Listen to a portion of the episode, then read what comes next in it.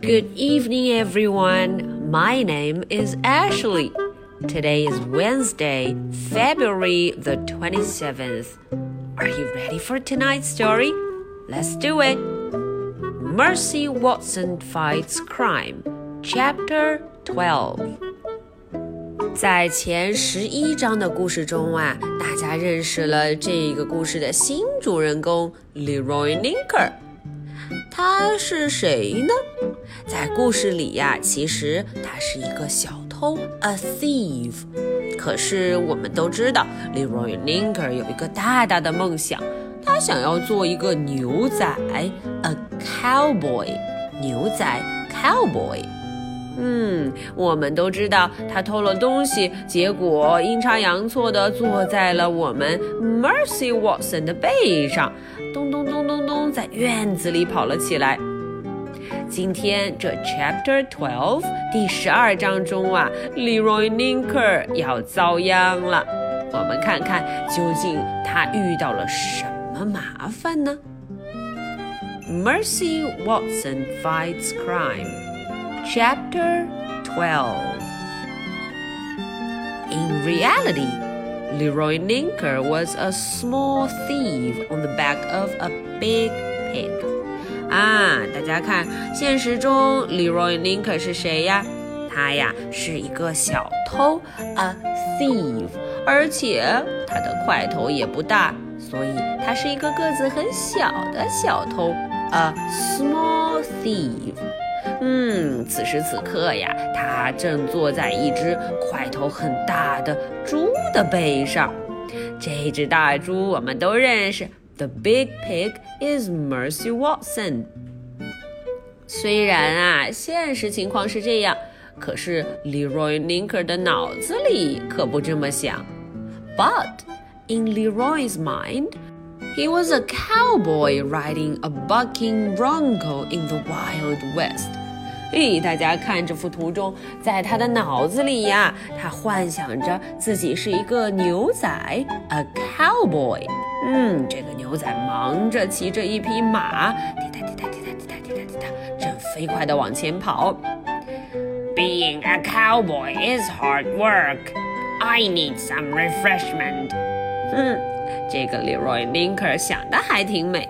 他说：“哦，做一名牛仔可辛苦了，嗯，非常的辛苦，hard，非常辛苦。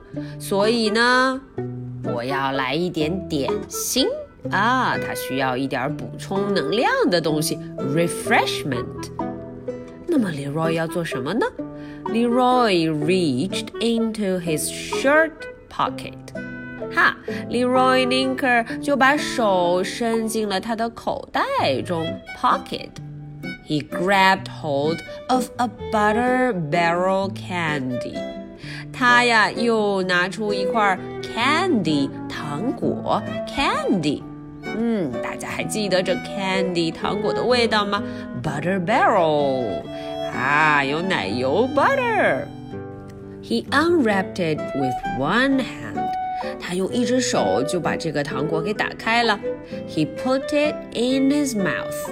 嗯，他赶紧就丢到了自己的嘴里，mouth 嘴巴。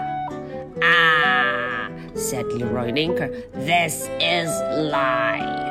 哦，Leroy Linker 非常享受。他说：“嗯，这才是生活，真是棒棒的。” But just then.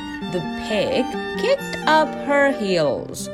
呃哦，可是此时大事不妙，这只猪突然停了下来。The pig bucked. The pig reared. 嗯，这个猪动也不动，定住了。突然这么一下，Leroy Linker 可受不了。Leroy Linker lost his grip. 他一下子没有抓住。一比一哦。 嗯，为什么他今天叫起来和以往不一样啊？He flew through the air。原来呀，他飞到了半空中，啾，往上飞了。He landed on his back。哦，结果他掉下来，摔到了自己的背。He landed on his back。